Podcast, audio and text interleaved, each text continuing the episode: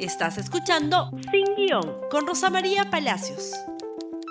Muy buenos días y bienvenidos a Sin Guión. Y hoy día vamos a hablar de una ampliación en la investigación a Keiko Fujimori y a dirigentes de su grupo político Fuerza Popular. Nuevos delitos para Keiko Fujimori, pero nuevos delitos en una vieja investigación. ¿De qué se trata todo esto? Vamos a tratar de explicarlo para que ustedes entiendan que puede ser que hay una nueva orientación en el trabajo de la Fiscalía. A Keiko Fujimori se le investiga en primer término de manera preliminar por lavado de activos. Esa fue la primera imputación. En esa imputación se le detiene, tuvo una detención preliminar y luego se formaliza la etapa de qué? De investigación preparatoria. De acuerdo al nuevo, nuevo, Código Procesal Penal, la Fiscalía dirige todo este proceso en varias etapas. La primera etapa, investigación preliminar. La segunda etapa, investigación preparatoria. Y luego viene la etapa intermedia o acusatoria, que es donde finalmente el fiscal acusa. ¿Ok? O sea, hay una investigación y una acusación. Y luego se pasa al juicio. ¿Ok? Muy bien. Entonces, Keiko Fujimori estaba al principio, hace más de un año, cuando estaba tratando de negociar, ¿no es cierto?, una casación en la Corte Suprema, tratando de matar todo en la investigación preliminar, que estaba a punto de vencer su plazo de tres años y así que se le archivara todo y que no se le eh, pudiera investigar más ni siquiera como, como nada, ni como lavado, ni como organización criminal, ni como nada. Falla en ese propósito, finalmente entra a detención preliminar y el fiscal formaliza a investigación preparatoria. ¿Qué delito? Lavado de activos. Como hemos explicado varias veces, ese es un delito muy difícil de probar en el caso específico de haber recibido una donación en una campaña y haberlo usado en esa campaña. No importa la fuente de esa donación, si es que la persona que recibe o las personas que reciben no sabían ni podían presumir que el origen del dinero era ilícito. Esa es la condición que pone el Código Penal. Pues bien, la investigación continúa avanzando. Y este año, no, ya desde el año pasado también, se añade obstrucción de la justicia.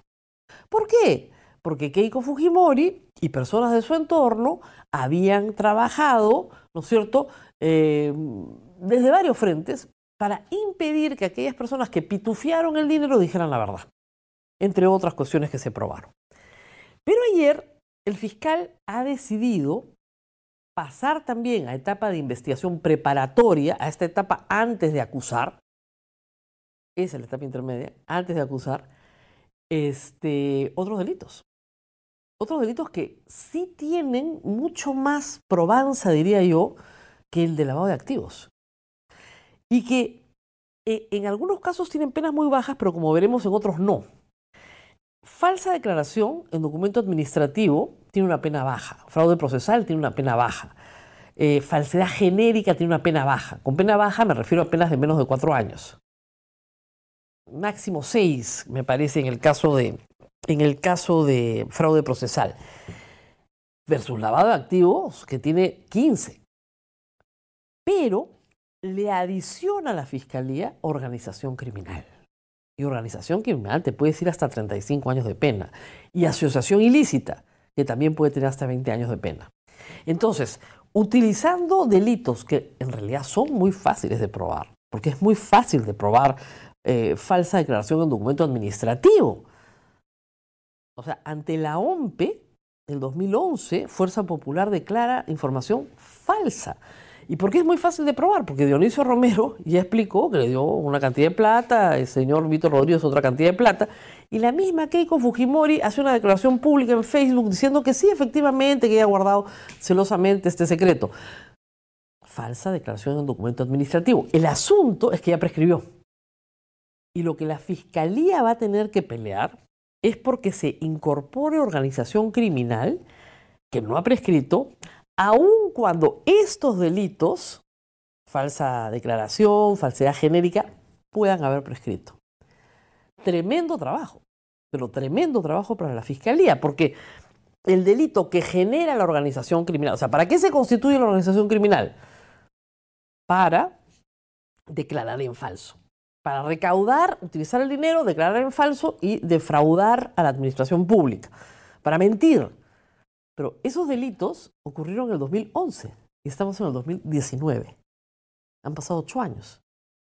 Estamos ya en fraude procesal en el filo de la prescripción, pero no en organización criminal ni asociación ilícita. Por eso se suman. ¿Eso quiere decir que la Fiscalía ya no apuesta fuerte por lavado de activos?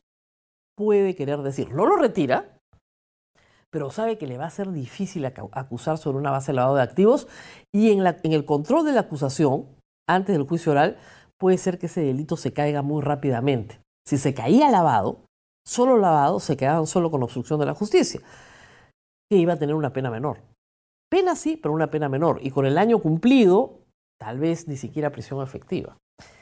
Entonces, la Fiscalía ha cambiado su tesis, añade estos otros delitos, añade organización criminal y, por supuesto, añade a un grupo más grande de personas que rodean a Keiko Fujimori dentro de la organización de Fuerza Popular.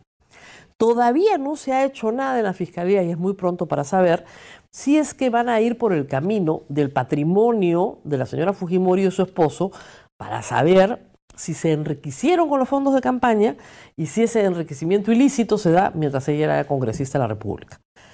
Ese es otro camino, lo hemos planteado ya varios hace días, defraudación tributaria, y ahí sí ella lava activos por defraudación tributaria, ahí se habría lavado activos. Pero ese camino ni siquiera se ha abierto. Esto sobre la base de la misma investigación. Es decir, se añaden nuevos delitos a los mismos hechos. Y ya vamos en este momento en seis delitos imputados. ¿Quiere decir que se le va a acusar por todo? Probablemente sí. ¿Quiere decir que va a pasar el control de acusación? Probablemente no. Los que hayan prescrito saldrán de la mesa, los que no tengan la tipicidad correcta saldrán de la mesa, pero probablemente se quede con organización criminal. Y creo que a eso apunta el trabajo de José Domingo Pérez, a acusar por organización criminal y probablemente a discutir una pena. El mínimo de organización criminal es 8. Si Keiko Fujimori y los demás coimputados, antes de iniciarse el juicio oral, aceptan en una confesión sincera que efectivamente estos hechos ocurrieron, como ya lo han hecho, probablemente se les, se les rebaje por debajo del mínimo legal.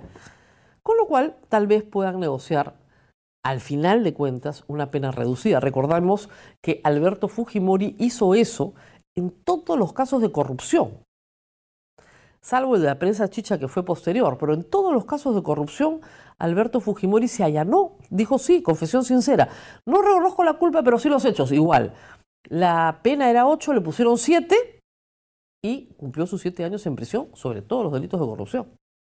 Así que si Keiko Fujimori cambia de abogados, tal vez, tal vez la aconsejen a que vaya por una línea de colaboración con la Fiscalía, reduzca su condena y termine de una vez con esta investigación. No sabemos qué es lo que va a pasar. La Fiscalía sigue en este momento trabajando en Brasil, recogiendo testimonios importantes que corrobaron varias líneas de investigación en otros casos, el de César Villanueva, el de Gonzalo Monteverde. Pero ayer, desde Lima, se formaliza esta investigación preparatoria incluyendo nuevos delitos que, como digo, apuntan a una nueva dirección, a un nuevo trabajo de la Fiscalía, en el ánimo de qué? De conseguir condenas. ¿Qué es lo que buscan los fiscales? Ah? Un fiscal está ahí para conseguir condenas. Vamos a ver cómo le va. Muy bien, nos tenemos que ir despidiendo porque se nos vence el tiempo y no se olviden, me he estado olvidando de decirlo en estos días, que tenemos un programa que se llama Versus Electoral a las 11 de la mañana todos los días de acá hasta las elecciones, así que van a tener ustedes la oportunidad de conocer a muchos candidatos. Muy bien, nos vemos el día de mañana. Gracias por escuchar Sin Guión con Rosa María Palacios. Suscríbete para que disfrutes más contenidos.